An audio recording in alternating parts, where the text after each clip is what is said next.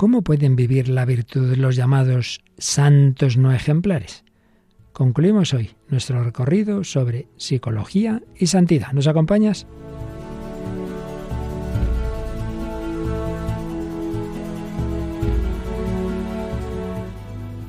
El hombre de hoy y Dios, con el padre Luis Fernando de Prada. Un cordialísimo saludo querida familia de Radio María de España, Hispanoamérica y todas las naciones que a través de tantos medios difundís nuestra señal a través de Internet, el mundo entero. Comenzamos una nueva edición del hombre de hoy y Dios. Con la cual vamos a cerrar, si Dios quiere, un bloque largo y muy a tiempo porque Vamos a tener luego un pequeño descanso, dado que en Radio María España las dos próximas semanas en este horario tendremos meditación de ejercicios espirituales. Por ello, pues ya retomaremos nuestro programa a la vuelta, después de ya terminada la cuaresma y la Semana Santa, en el tiempo pascual. Empezaremos otro bloque temático sobre el misterio del hombre, pero habiendo terminado, como espero, como os digo, este bloque de psicología y santidad. Y lo terminamos en la mejor compañía, para empezar la compañía de Paloma Niño, la Palomita.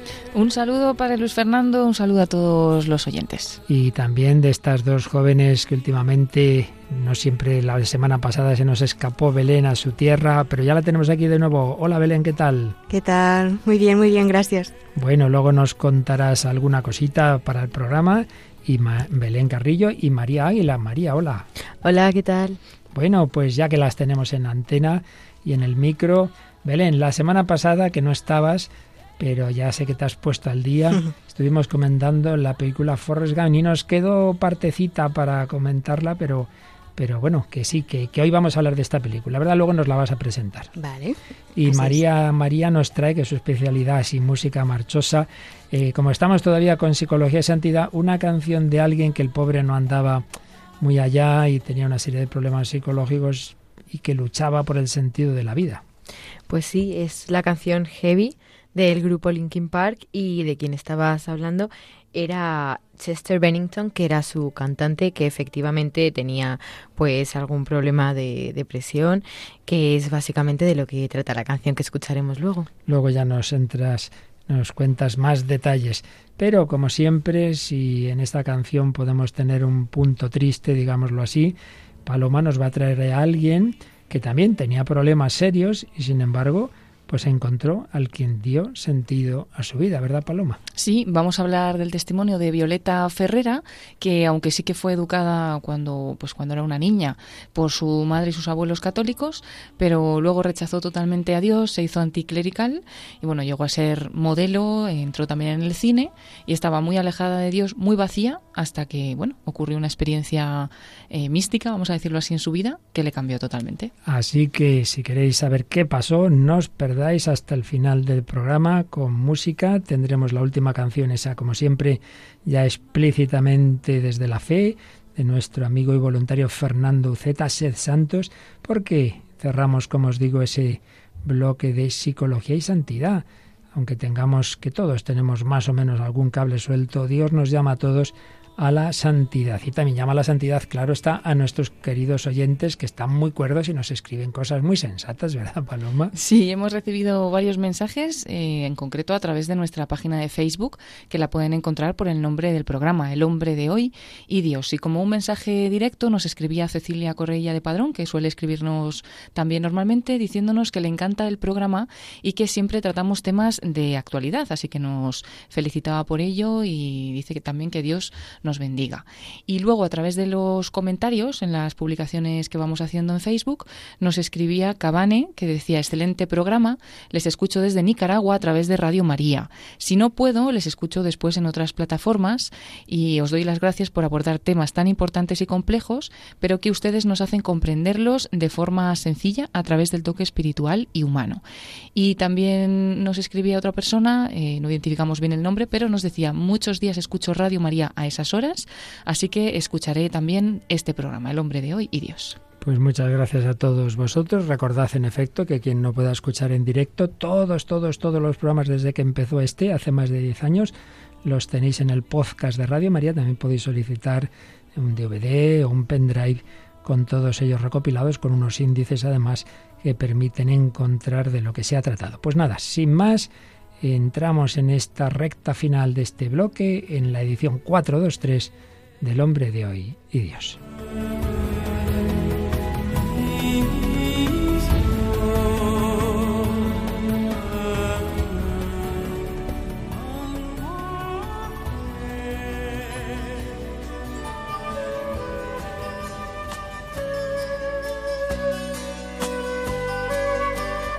Bueno, pues nos quedaba acabar de explicar esto que decíamos el día pasado, de que Dios llama a todos a la santidad, todos es todos, pero que es verdad que puede ocurrir y ocurre que, claro, también llama a la santidad a aquellas personas con problemas psicológicos, que decíamos que algunos pueden ser pues causados precisamente por la falta de fe, de esperanza, de amor, de sentido de la vida, y ahí la solución pues es el anuncio de la buena noticia, pero otros Pueden ser simplemente una enfermedad más o menos biológica, más o menos biográfica por un trauma que haya podido haber en nuestra vida. Bueno, sea lo que sea, a todos Dios quiere dar su gracia y todo hombre puede responder. Otra cosa es un tema debatido hasta qué punto esa santidad a la que, repito, Dios llama a todos siempre será una santidad canonizable o no. Bueno, pues es lo que queríamos precisar un poquito más dentro del misterio que siempre hay en estos temas. Y lo vamos a hacer con otro, el día pasado hablábamos de un gran tratadista de vida espiritual, el padre Federico Ruiz Salvador. Hoy lo hacemos con el manual que escribieron José Rivera, venerable José Rivera, fallecido hace años, y el padre José María Iraburo, Espiritualidad Católica. Y nos recuerdan, claro, el hombre recién nacido y tiene ya cuerpo y alma, tiene, tiene en su ser entendimiento, voluntad, sentidos, sí, en nivel ontológico, es decir, el ser lo tiene. Una cosa es el ser y otra cosa es que lo pueda ejercitar. Entonces hay que hablar después del nivel del ser, del nivel ontológico, hay que hablar del ser, del nivel psicológico. Es decir, una cosa es tener el entendimiento y la voluntad y otra cosa es la capacidad de discurrir razonablemente y de dominar los actos libremente, con opciones propiamente volitivas. Ahí hablamos de nivel psicológico. Tenemos ya nivel ontológico el ser, nivel psicológico, la capacidad de ejercitar libremente esas potencias que todo hombre tiene. Y en tercer lugar, eh, siendo el hombre racional y libre, actuando con libertad, es capaz de responsabilidad personal, de actos meritorios y de actos culpables. Y ahí hablamos ya del nivel moral. Por tanto, nivel ontológico, el ser, ese todos los seres humanos lo tenemos igual, nivel psicológico, esa capacidad de ejercitar nuestras potencias y nivel moral, con libertad podemos actuar bien, podemos actuar mal. Bueno, pues eso que decimos del hombre se aplica al cristiano. El cristiano también ha recibido un ser, nivel ontológico, a la gracia de Dios, Normalmente el camino es el bautismo, aunque hay caminos extraordinarios. Eso ya está, hemos recibido, estoy en gracia, tengo en potencia las virtudes teologales. Pero, segundo, nivel psicológico, si de hecho, si de hecho veo las cosas desde la fe y me muevo según la caridad. Puedo tener en germen esa gracia de Dios, pero todavía psicológicamente no es lo que me mueve. Ver las cosas con los ojos de Dios y actuar por amor de Dios y del prójimo. Y en consecuencia, si así actúo libremente, pues con una responsabilidad y un mérito ante Dios, o de mérito, o culpa nivel moral. Bueno, pues los tres niveles, sean el orden natural, sean el orden sobrenatural, ontológico, psicológico y moral.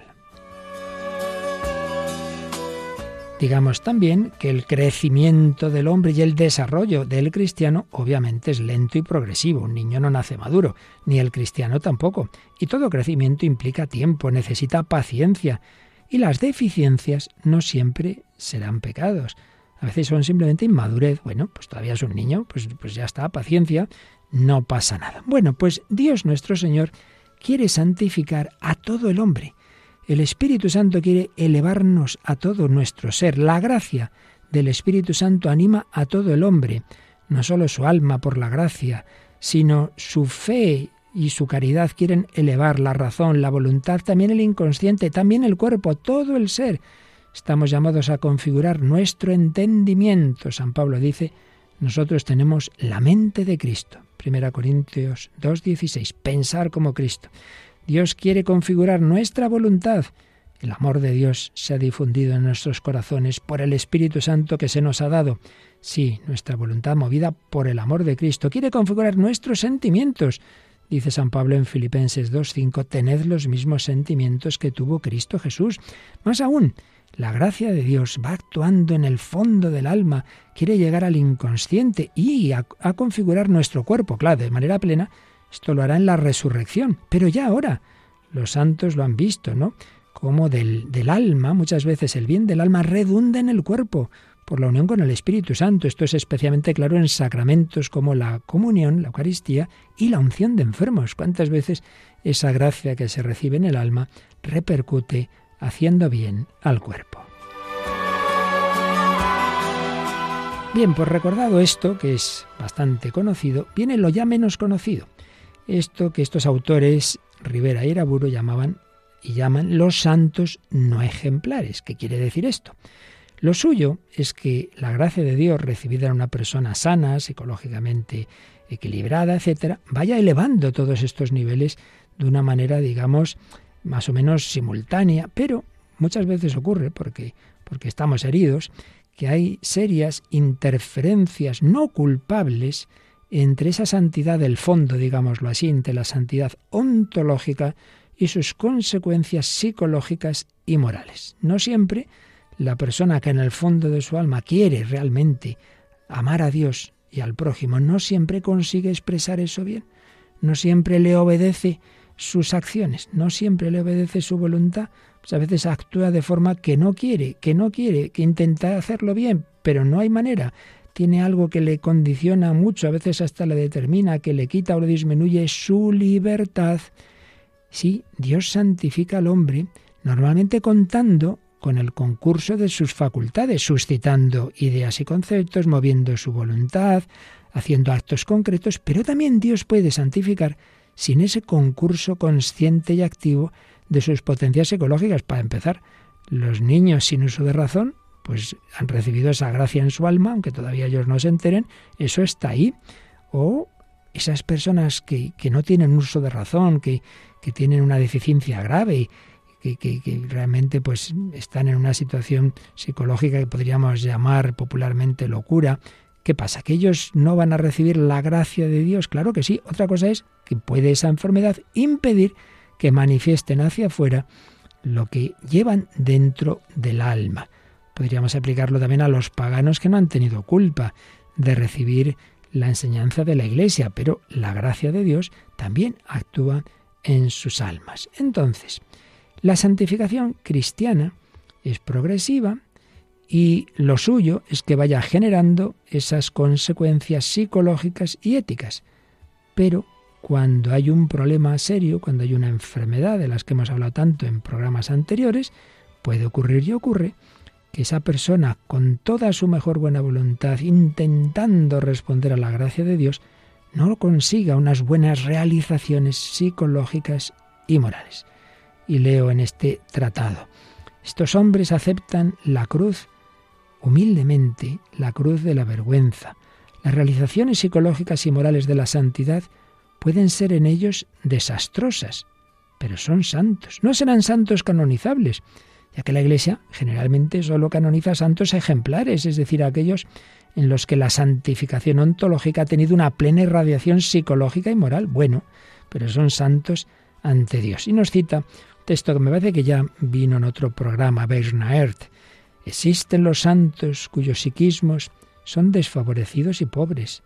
La multitud de los angustiados, agresivos, carnales, todos aquellos que arrastran el peso insoportable de los determinismos. Y junto a ellos existen los santos de feliz psiquismo, los santos castos, fuertes y dulces, los santos modelo, canonizados o canonizables, los santos admirables que provocan la acción de gracias y en quienes vemos a la humanidad transformada por la gracia. Y es que la gracia de Dios en cada hombre concreto, aunque éste sea dócil y quiera hacer todo lo que Dios le pida, no siempre, no sana necesariamente en esta vida todas las enfermedades y atrofias de la naturaleza humana. Sana muchas, pero no siempre todas, en algunos casos quizá ninguna. Sana lo que en los designios de la providencia viene requerido para que se unan con Dios, pero permite a veces que perduren en ese hombre deficiencias psicológicas y morales inculpables, que para la persona serán ocasión de santificación, porque le sirven para humillarse y van a sufrir. Claro, si nuestra espiritualidad se fija demasiado en los actos concretos, una espiritualidad, digamos, voluntarista, hay que hacer esto, lo otro y tal, ahí no se entiende esto de la santidad no ejemplar. En esos planteamientos solo importan personas con buena salud psíquica y física, buena familia, acomodada situación. Y no, esto de gente rara, inestable, pobres, no, esto no nos interesa. Es una espiritualidad que ignora a este tipo de personas con deficiencias. Dice, no, no, querer es poder. Si tú quisieras, saldrías para adelante. ¿Qué tontería es eso de la depresión? ¿Qué tontería es eso de, de que tienes no sé qué trastorno? No se entienden estas personas con anomalías psíquicas. No se entiende el que recae una y otra vez en terribles depresiones. Eh, un santo alegre, eh, realmente, pues eso es la santidad. Y en cambio, qué tristeza es eso eh, de vivir en tristeza, pues eso no es santidad. Un santo triste es un triste santo. Y ya le dejas al otro hecho polvo encima, que está luchando en su tristeza, vas y le dices eso. Pues sí, hay casos, ya lo hemos dicho mil veces, en que una persona cae en una depresión, pues sí, por falta de fe, de esperanza, de amor, pero la depresión puede venir de una glándula que funciona mal, de un neurotransmisor, de un problema psicológico complejo, o puede parecer depresión y ser una noche oscura. En fin, de esto hablamos mucho en otros programas, no es el momento. Ahora lo que queremos recordar es que no podemos juzgar la santidad de una persona por esas deficiencias esas experiencias dolorosas que, ojo, no lo olvidemos, Jesús en Getsemaní estaba hundido más que muchos mártires cuando han ido a la muerte, aparentemente al menos. Bueno, pues Jesús ha querido que nadie se sienta no entendido, que tú puedes ser santo sintiendo esa depresión, sintiendo esa angustia, esa tristeza. Personas que durante largos años necesitan medicinas y consoladores largos años incapaces de un rato de oración tranquila, incapaces de actividad apostólica, de reuniones, de una vida espiritual ordenada, de un plan de vida muy concretito, incapaces de jovialidad cristiana, angustiados, haciendo quizás sufrir a los demás con una irritabilidad morbosa. Eso puede ser por falta de virtud, pero puede ser con mucha virtud, mucha, y haciendo todo lo posible y no consiguiéndolo, porque Dios lo ve. Serán no ejemplares, vale, la manifestación externa será pobre, pero Dios lo ve todo. En conclusión, terminan estos autores y, asumimos lo esencial de lo que dicen, que lo esencial está en el corazón. Claro, no hay que agarrarse a esto. Esto como todo se puede entender mal. Bueno, no es yo que tengo este problema y entonces ya no lucha uno. Hombre, no, tú lucha, todo, todo lo que puedas. Pero si esas deficiencias te sirven para ser humilde, para no para justificarte, sino una y otra vez arrepentirte, pedir perdón, pedir ayuda a Dios, tranquilo, tranquilo. Dios puede permitir y permite que perduren inculpablemente en el cristiano deficiencias psicológicas o morales que no afectan esencialmente a la santidad, pues no son culpables. No vienen como consecuencia de una decisión de la voluntad, sino de una deficiencia en su cuerpo, en su historia personal, en su psicología. Insistimos, no hay que aferrarse a esto. Puede uno aferrarse es que estoy malito y entonces no luchar y, quedarse en su mediocridad psicológica y moral. Sí, cabe ese peligro, pero también cabe el otro peligro de pensar que el que no expresa todo con plenitud, maravillosamente psicológica y moral, es por su culpa. No es verdad. Pues demos gracias a Dios que a todos, por un camino o por otro, nos quiere santificar.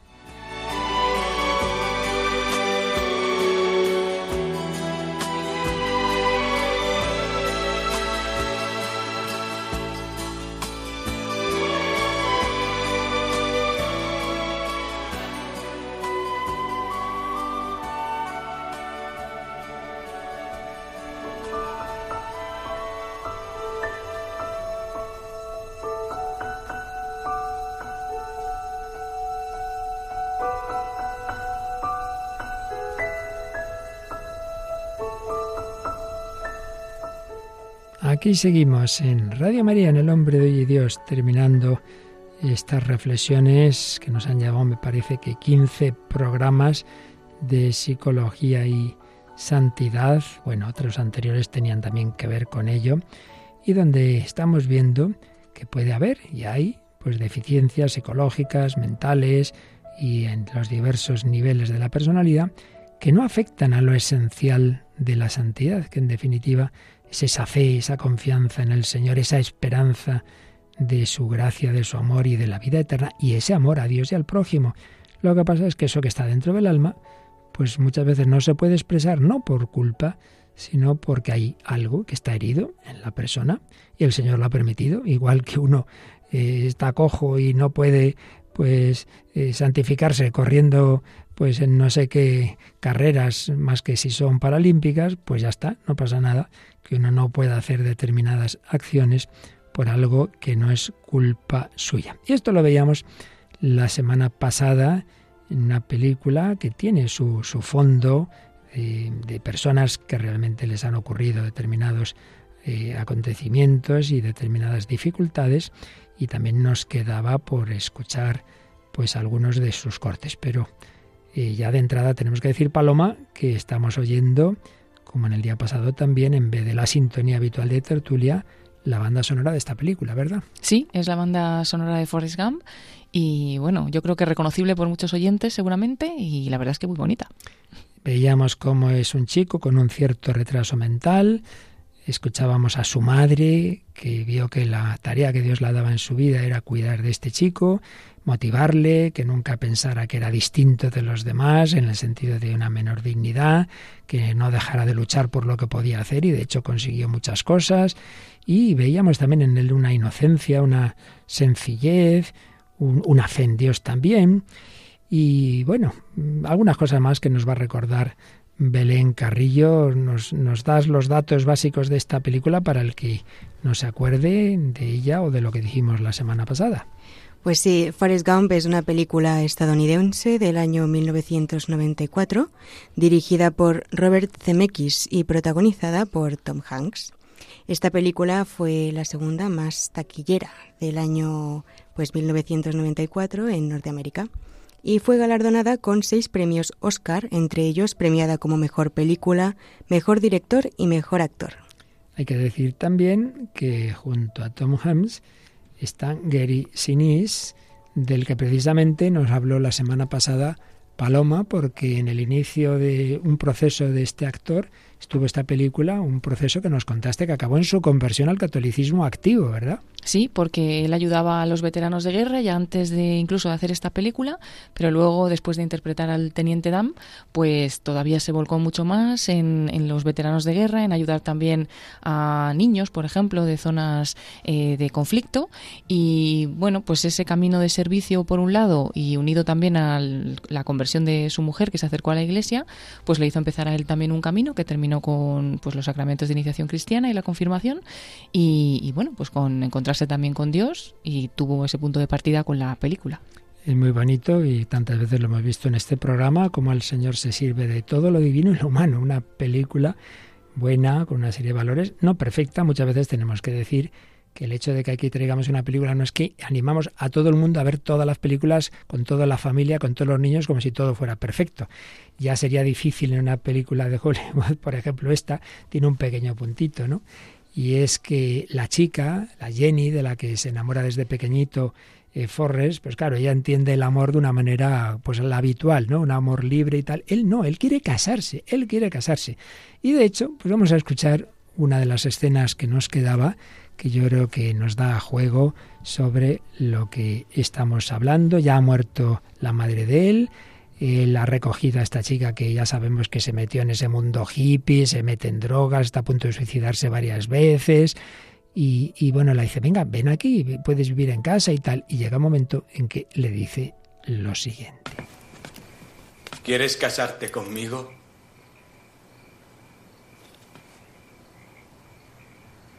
Sería un buen marido, Jenny. Lo sé, Forrest. Pero no te casarás conmigo. No debes casarte conmigo. ¿Por qué no me quieres, Jenny?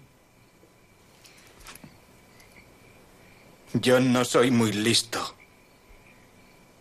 pero sé lo que es el amor.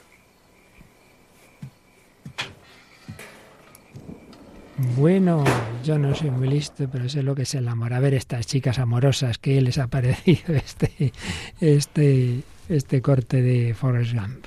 Bueno, lo que veo es que Forrest Gump eh, es muy fiel a ese amor, ¿no? Desde siempre. También de parte de la chica me parece muy bonito que siempre estuvo a su lado, pero me pregunto si, si lo rechazó tantas veces porque no se sentía digna de él, por tal vez lo que vivió con su padre. Bueno, es que claro, una de las cosas que se ve en la película es que había tenido abusos, no sé si padre o padrastro, pero bueno, para el caso nos da igual. Y luego, pues eso, la, ella entra en unos ambientes, ha tenido muchas relaciones, droga, a punto de suicidarse, con lo cual empalmaremos enseguida con la canción que nos trae María. Pero antes, ¿algún comentario del corte, María? Sí, yo también quería comentar que bueno, una frase que dice él, que dice, no seré muy listo, pero sé lo que es el amor, que al final, pues, hay gente que tiene pues esos ciertos problemas y que no pasa nada porque realmente lo importante es ese amor que nos da Dios y que es algo que se suele decir mucho, pero es verdad que el amor es el idioma universal y que todo el mundo lo puede entender aunque tenga esas dificultades que no suponen ningún problema. Totalmente de acuerdo. Y de hecho aquí tenemos, Paloma, programas de la discapacidad y una de las cosas que siempre comentan, y además en primera persona, no hablando de otros, sino quien tiene en casa eh, niños, niñas con discapacidades intelectuales, etcétera, que ganan a todos en el aspecto afectivo, ¿verdad? Sí, eh, bueno, yo no sé si tendrá algo que ver, ¿no? Como somos cabeza y corazón, pues cuando a lo mejor eh, tenemos alguna deficiencia, pues tenemos como el corazón más grande, ¿no? Pero sí que se ve en las personas con algún tipo de discapacidad, sobre todo intelectual, se les ve como mucho más capaces que otras personas en esto del amor, ¿no?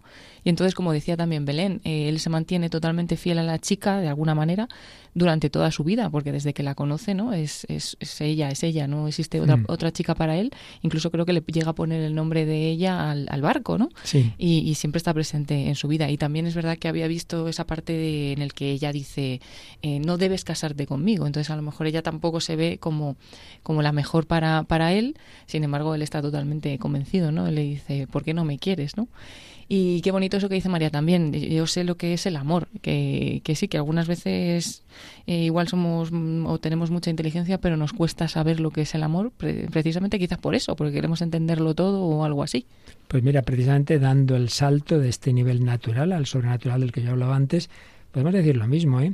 A veces pensamos, mira, este teólogo, ¿cuánto sabe? Bueno, sí sabe mucho sobre un Dios teórico, pero no ama. Cuánta gente sencilla, cuántos santos humildes, cuántos santos de la puerta de al lado, cuántas viejecitas de que no sabrán explicar nada, pero que tienen una fe y un amor, madre mía, que dan lo que sea al más necesitado. Eso es lo importante. Yo no seré muy listo, pero sé lo que es el amor. Bueno, pues hemos comentado cómo esta chica de la película Jenny, la pobre, pues quizá por ese pasado de esa infancia dura que tuvo, esos abusos, etcétera, pues acaba en una cierta promiscuidad, en la droga, y, no tiene esa fe tan sencilla que tenía Forrest. Y yo me temo, María, que algo de esto, aunque solo Dios sabe, qué parte habría de enfermedad o qué parte de falta de sentido y de fe en la canción que nos trae y en el cantante que la compuso, que por desgracia se, ahorcó y que evidentemente rezamos para que la misericordia de Dios le, le iluminara a tiempo, ¿verdad?, de, de, conocerle. Pues sí, la canción Heavy que traemos hoy es de Linkin Park, un grupo de rock y rap formado en el 1996 con Chester Bennington como cantante, que es eh, del, que, del formante del grupo que hablabas antes. Y bueno, este grupo eh, lanzó en los 2000 su álbum Hybrid Theory, que fue el que les llevó al éxito, que de hecho consiguieron incluso ganar dos premios Grammys. Y la canción en concreto de la que vamos a hablar fue publicada en el 2017 con la colaboración de la cantante Kiara en el álbum One More Light, que fue el último álbum publicado antes de que este cantante se, se quitara la vida. De hecho, la canción Heavy fue la última que grabó de, de todas sus, sus publicaciones y en ella habla de esa pesadez, de esa carga psicológica que lleva, que como comentabas antes podía ser por la enfermedad de la depresión o por ese, esa pérdida de sentido de la vida, porque de hecho él en la canción habla de que se plantea que no, no sabe por dónde, por dónde tirar, no sabe cómo quitarse eso de encima, porque es posible que no lo sabemos como, como comentabas, pero es posible que, que perdiese ese sentido de, de la vida. Pues pensando en tantas personas, que sea por una enfermedad biológica, pues sea por una historia traumática, o sea, también culpa nuestra tantas veces de no haberles anunciado que hay alguien capaz de dar sentido también a esas dificultades, a esos sufrimientos y que por ello pues pierden ese sentido y llega un momento que dice, ¿para qué seguir viviendo? Pues en este último programa de este bloque de, esos trastornos psicológicos, pues oyendo estas letras duras que ahora vamos a escuchar, pensemos y recemos por tantas personas con estos sufrimientos para que todos encuentren esa plenitud, ese sentido, esa esperanza y también nuestra ayuda cuando haga falta de tipo médico, psicológico y por supuesto la ayuda de, la fe, de la esperanza, del amor de, Jesucristo que a todos nos llama a la santidad. Stacking up problems that are so unnecessary. Wish that I could slow things down. I wanna let go, but there's comfort in the panic. And I drive myself crazy, thinking everything's about me. Yeah, I drive myself crazy, cause I can't escape the gravity. I'm holding on. Why is everything so heavy? Much more than I can carry.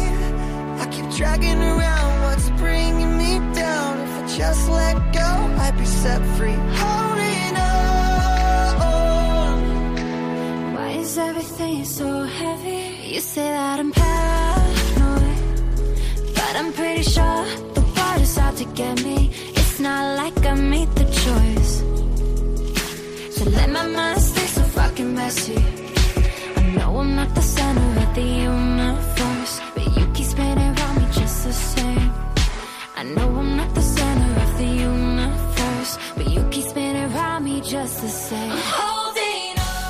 ¿Por qué? ¿Por qué es todo tan fuerte, tan duro, tan pesado, aguantando mucho más de lo que puedo llevar? Sigo llevando a rastras lo que me está hundiendo. Si simplemente me soltase, me liberaría. ¿Por qué es todo tan duro? Me vuelvo loco pensando que es todo por mí. Me vuelvo loco.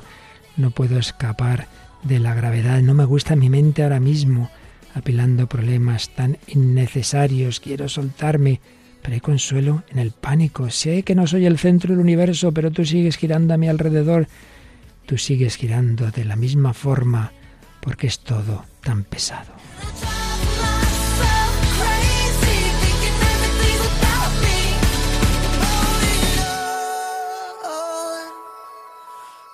Everything so heavy? Holding on. So much more than I can carry. I keep dragging around what's bringing me down. If just let go, I'd be. Why is everything so heavy? Están escuchando en Radio María El hombre de hoy y Dios, con el padre Luis Fernando de Prada.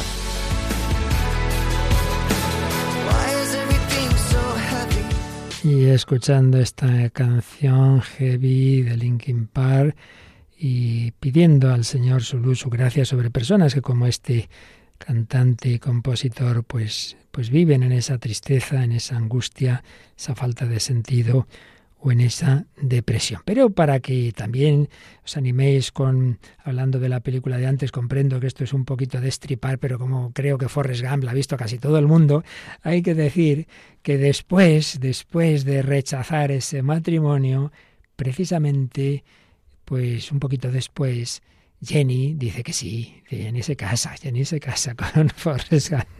Pero mira tú, mira tú, al poco de casarse al año más o menos, tiene un cáncer, me parece que es, no era un cáncer, cáncer fue su madre, tiene una enfermedad, tiene un virus extraño, Hay quien dice, hay quien dice, eh, haciendo análisis, que quizá se está hablando del SIDA, porque como esta chica había estado metida en esos ambientes, promiscuos y tal, bueno, sea lo que sea, el caso es que se muere. Entonces vamos a escuchar una escena del bueno de Forrest Gump ante la tumba de Jenny. Jenny.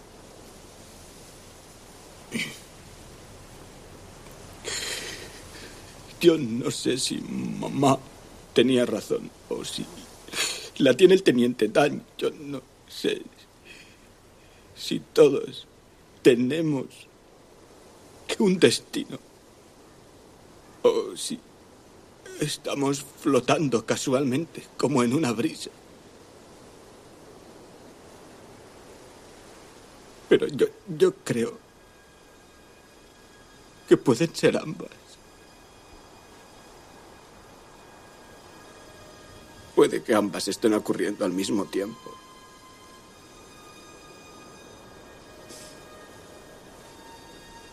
Te echo de menos.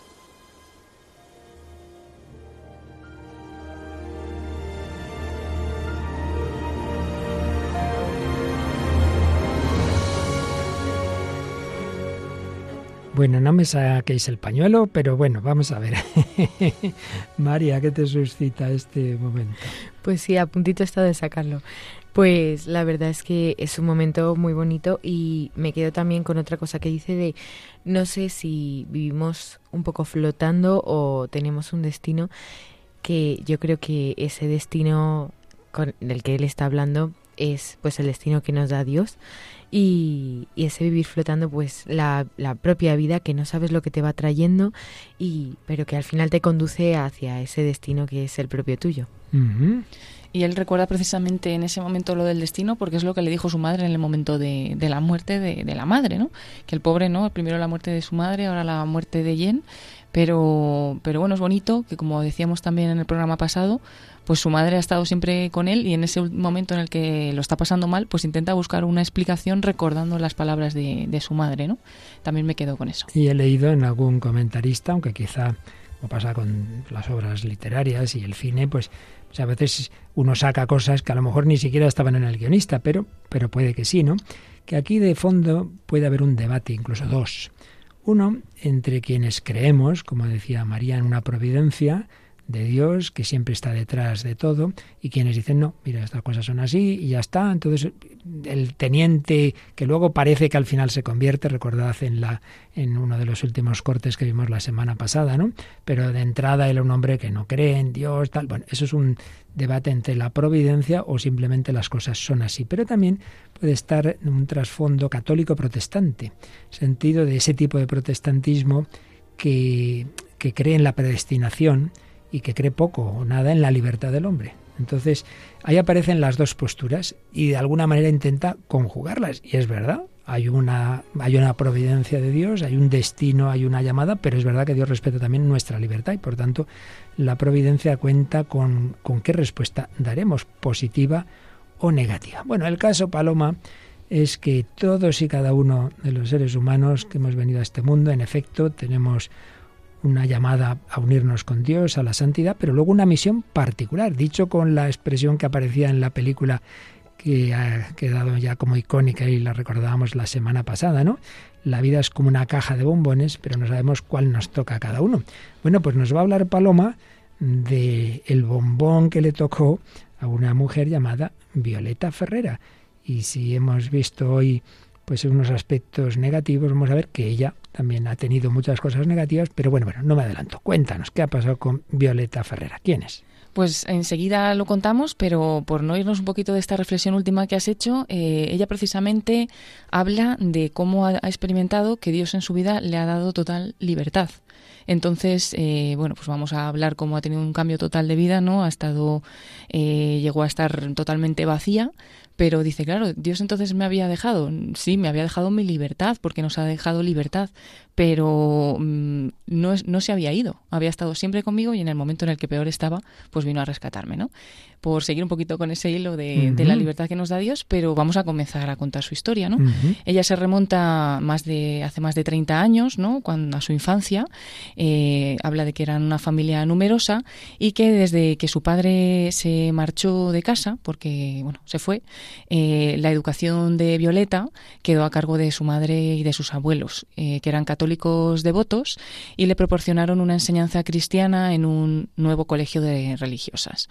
Siempre, bueno, ella dice que siempre le transmitieron valores, que fue a varios colegios eh, católicos, pero bueno, también le afectó el abandono de su padre, porque eran una familia numerosa, ¿no? Y, y quedaron un poco, pues, pues solos, ¿no? Y bueno, dice que en este colegio religioso que no encajaba mucho porque pues ella tenía un nivel económico más bajo, también una familia desestructurada y como que bueno, que era diferente a, otros niños y recibió algunos algunas humillaciones, algunos malos comentarios o comentarios crueles y esos fueron los primeros pasos en su vida que le llevaron a eh, inconscientemente, porque dice que no fue tampoco muy consciente, a dejar a Dios de lado en su vida, ¿no? Eh, dice, todo esto me fue produciendo un rechazo hacia todo lo que tenía que ver con la Iglesia y cuando mi abuela me hablaba de Dios, además me hablaba de un Dios lejano y justiciero, por lo tanto, un Dios que condena a mí no me convenía. Anulé a Dios de mi vida y realmente no lo pensé mucho, ¿no? Simplemente pues lo aparté y ya está. Entonces dice ella que mientras se alejaba de la fe o según se alejaba de la fe, empezó a trabajar y a estudiar frenéticamente porque tenía que sacar adelante a su familia. Ella era la hermana mayor de esa familia numerosa y le llevó a mm, querer tenerlo todo bajo control. Mm, además quería evitar las críticas para no ser rechazada otra vez, como se encontró rechazada en el colegio y entonces pues empezó a intentar hacer todo lo que podía y a los 16 años tuvo su primer trabajo. Eh, dice que ese estilo de vida de no parar de estudiar, no parar de trabajar, de querer controlarlo todo, le fue empoderando, pero negativamente, porque conseguía todo lo que proponía. Su vida era una vida sin frenos, centrada en conseguir, en conseguir más cosas, obsesionada totalmente por el éxito y en conseguir pues todo lo material que tenían otras personas, ¿no? que a ella no le faltara nada, y, se volcó un poco en eso. Y entre los 16 y los 24 años, Violeta llegó a compaginar tres trabajos, los estudios y una gran seguridad que tenía como en su vida. ¿no? Em, y vamos a escucharle pues en un primer corte para poder escuchar ya su voz, en el que cuenta pues este momento de su vida en el que todo dependía de ella. Dentro de mis entornos, donde estudiaba, en mis círculos de amistades, tenía muchos amigos, muchos ámbitos sociales. Em, pues me hice muy popular, tenía todos los chicos que tenía a mi alrededor, los manipulaba, los utilizaba. Em, horrible, ¿no? Horrible, cosas horrorosas. Y, y bueno, y así. Entonces, al final, de los 16 hasta los 24 años, eh, yo estaba completamente inflada y llena de soberbia, de orgullo, porque yo me creía que yo era Dios. O sea, yo me creía que todo dependía de mí, de lo que yo trabajara, lo que yo aportara, eh, de cuánto me sacrificaba, de, mi disciplina, de cómo yo trabajara, que todo eso, que todo, todo, todo lo que, yo, lo que yo iba a hacer, lo que iba a suceder en mi vida, dependía únicamente de mí. Entonces aquello era muy agotador porque siempre tenía que dar la talla, siempre tenía que estar a la altura de lo que el mundo supuestamente espera de mí para ser aceptada, para ser querida, ¿no? Para no vivir aquella situación de discriminación y de rechazo. Entonces a los 24 años aproximadamente, mm, pues me ofrecieron, me, empecé a, a, caminar en el mundo del modelaje, el cine, el teatro, y bueno, era muy aplaudida, muy querida, ¿no? Em, empecé la escuela de actores y cada vez que avanzaba más, cada vez que era más aplaudida, eh, más admiraba, admirada, ¿no? El vacío interior era más grande. A medida que iba adquiriendo más, el vacío, nada me saciaba, nada era suficiente, nada me... Sí es verdad que, buscaba siempre divertirme, viajaba mucho, eh, y luego tuve novios que, eran estupendos, ¿no? No eran malas personas y, y, amigos maravillosos. Pero nada, nada era suficiente, para mí nada. Nada, era un vacío dentro de mí que no llenaba con nada. Y, bueno, ella cuenta que en ese momento en el que se sentía vacía, ¿no? Pues comenzó a buscar la paz y lo que hizo fue viajar mucho, eh, profundizar en prácticas esotéricas, en la nueva era, bueno, dice que en muchísimas filosofías, hasta que ya pues llegó un momento en el que si ya nos contaba que estaba vacía antes, pues llegó a estar totalmente vacía. Dice, miré en mi interior y vi que estaba sin esperanza ni ilusión, todo lo había probado y de todo lo que había probado no me había aportado nada. Ella cuenta que de las cosas que el mundo no te vende como, como tan buenas, pues que ella lo había probado todo y nada le daba la felicidad, nada le llenaba. Y un día estaba en casa, empezaron a irse sus hermanas de casa y se quedó sola. Incluso ella nunca manifestaba debilidad, ¿no? Porque parecía que tenía tantas cualidades y que valía tanto y que ella conseguía todo sola, que en ese momento les dijo, bueno, quedaros, que es que me encuentro un poco mal. O sea, llegó a decir que se encontraba mal, cuando nunca jamás afirmaba eso delante de nadie y menos de su familia, ¿no? Y le dijeron, sí, tú, bueno, enseguida encontrarás a alguien y saldrás y tal. Y la dejaron sola, ¿no? Dice que ese día estaba muy mal, muy mal, se consideraba una muerta en vida, llena de oscuridad, y sintió en ella un sinsentido, que todo lo que le habían enseñado, nada era verdad, y, bueno, pues que, que realmente no sabía lo que le pasaba, pero estaba muy, muy mal, muy hundida. Dice que justo ese día, ¿no? Pues salió a la calle y bueno, no hemos dicho, ¿no? Pero durante todos estos años ella negó la existencia de Dios, se apartó totalmente de Dios, era anticlerical, incluso difundía el aborto entre sus amistades o gente cercana, pues diciéndole que el cuerpo cada uno hace lo que quiere con él, ¿no?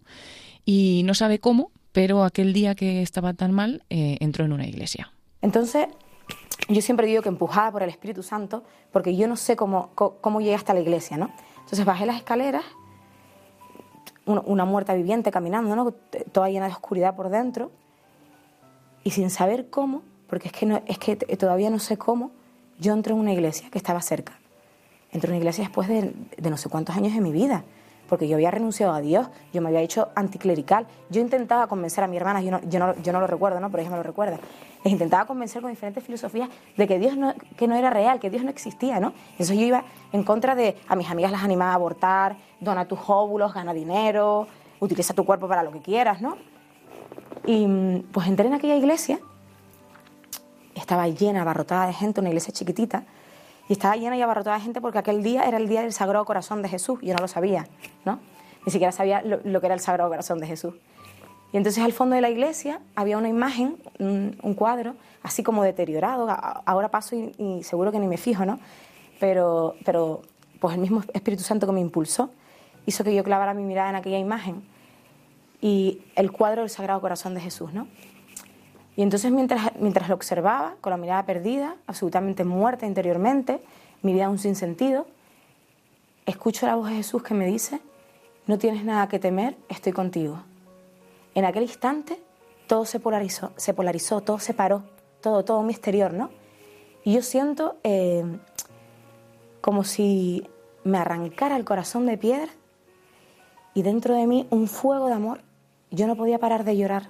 Era un fuego de amor que aquello no era humano, aquello era de otra dimensión, ¿no? Decía yo, de, ¿esto qué es? Entonces, pues, pues siento que, que, se me quita ese peso de encima y, y, en ese tiempo entiendo aquella, aquella pregunta que yo me hacía, ¿no? Ese, ese sinsentido, de repente entiendo todo el sentido, el para qué fui creada, para qué vivo, ¿no? Y entonces siento como como yo fui creada desde el amor, que Dios me creó desde el amor, con todo el amor, para amar y ser amada, y que ese era el sentido de mi vida. El sentido de mi vida era el amor, y descubro eh, que me habla y que viene a mi encuentro un Dios no justiciero, un Dios no, no lejano, que me condena y que me castiga, un Dios de amor y de misericordia, que, que, con todo el respeto del mundo me dejó en mi libertad, que yo hiciera lo que me diera la gana porque hice lo que me dio la gana, y que, y que, y que, me, y que, y que buscara mis caminos y que me perdiera y que me cayera y que porque estaba completamente destruida era un monstruo dentro de mí lo que lo que lo que yo me había en lo que me había convertido.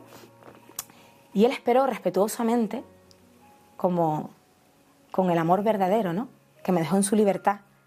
Y cuando ya no podía más cuando ya estaba desesperada cuando yo sentí como como un padre cuando que suelta a su hijo y cuando y que el hijo se resiste que no no no no, no, no quiere, ¿no? No quiere entrar en, esa, en su rebeldía, no quiere entrar en, esa dinámica.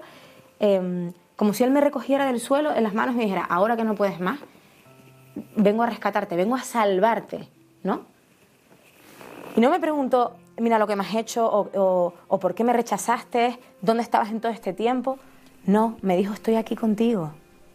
No tengas miedo.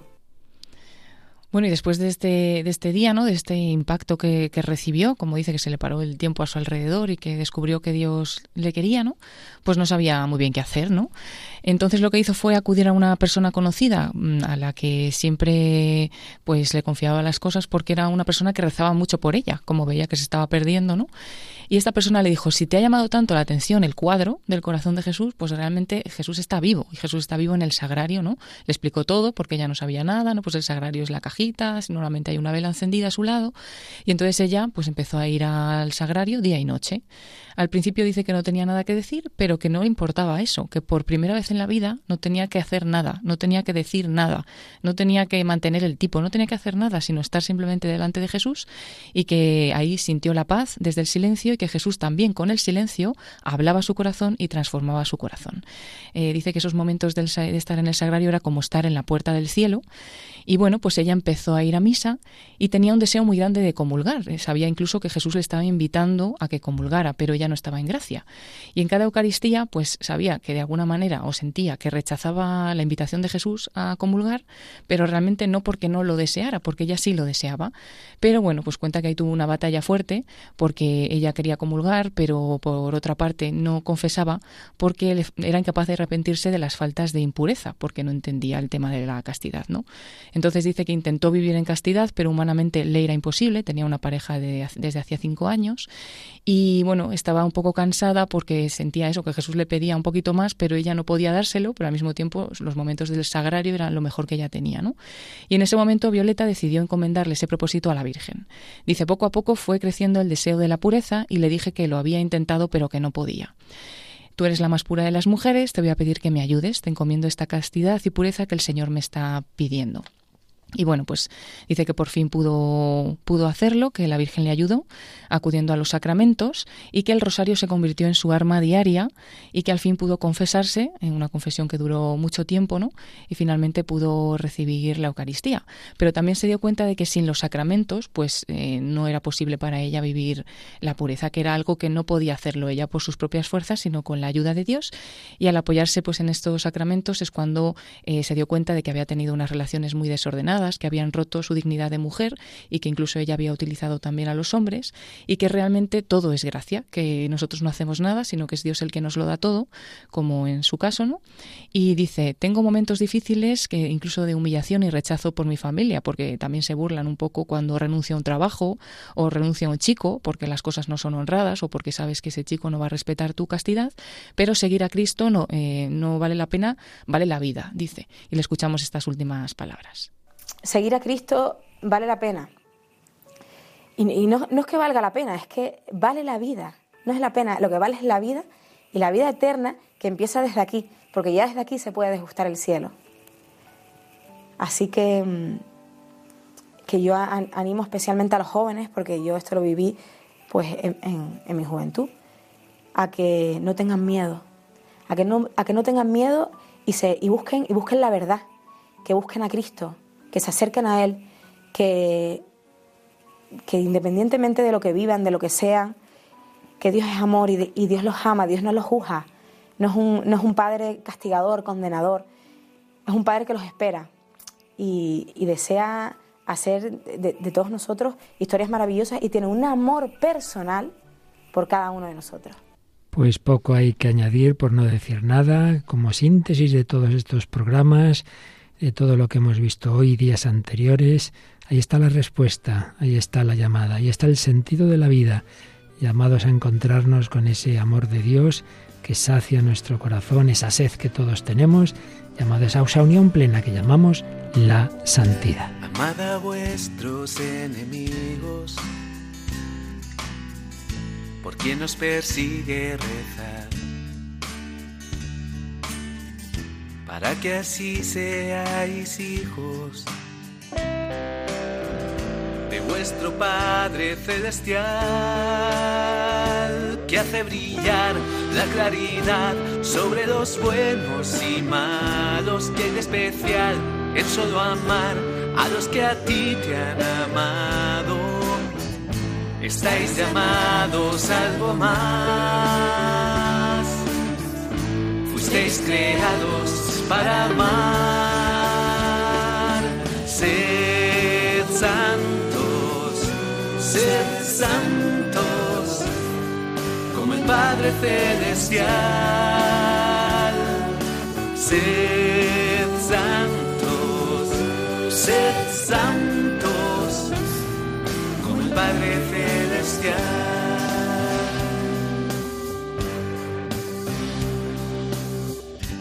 Amad a vuestros enemigos.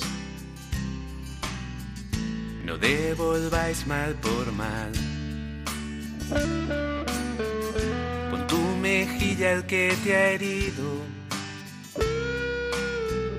al que te pide, dale pan, que el Padre da lluvia igual sobre los buenos y malos que hay de especial en saludar solo al que es tu hermano estáis llamados a algo más.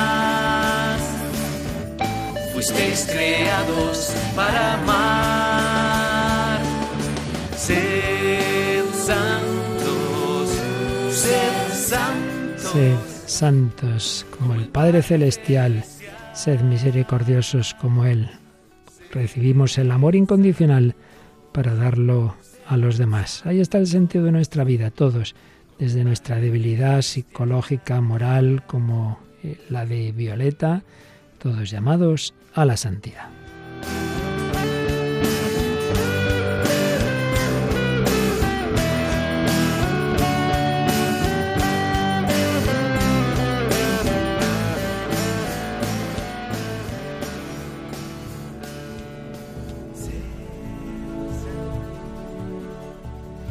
Bueno, pues así termina este ciclo que como os decía al principio, pues vamos a tener ahora un par de semanas en que no tendremos este programa, pero sí unas estupendas meditaciones de ejercicios espirituales. Y a la vuelta de Semana Santa seguiremos con otro tema, seguro que también muy interesante en ese diálogo con el corazón y la mujer contemporánea como la de Violeta Ferrera y también indagando en las manifestaciones culturales como el cine. Hemos tenido en los últimos días esas grandes películas, Una mente maravillosa y Forrest Gump, y también a través de la música, también viendo esos dolores de ese hombre herido que no tiene sentido a la vida, como oíamos en esa canción Heavy.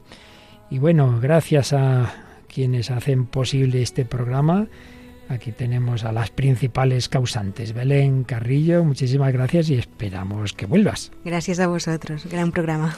Y querida María Águila, también muchas gracias. Gracias, gracias por dejarme formar parte de Hombre, hombre, que menos, que menos. Sí, verdad que Paloma estamos encantados con estas jóvenes colaboradoras. Sí, sí, totalmente, que le dan una nueva luz al programa. y ahora viene otro joven colaborador, ya sacerdote, con otra música un poco distinta a la que hemos oído, pero maravillosa. Sí, ya está preparado el padre Eusebio Guindano para ofrecernos su programa Música de Dios. Pues vamos con él, quedamos muy unidos y ya sabéis, a vivir bien lo que queda de Cuaresma y Santa Semana Santa. Hasta la vuelta, si Dios quiere. Así concluye El hombre de hoy y Dios, un programa dirigido en Radio María por el Padre Luis Fernando de Prada.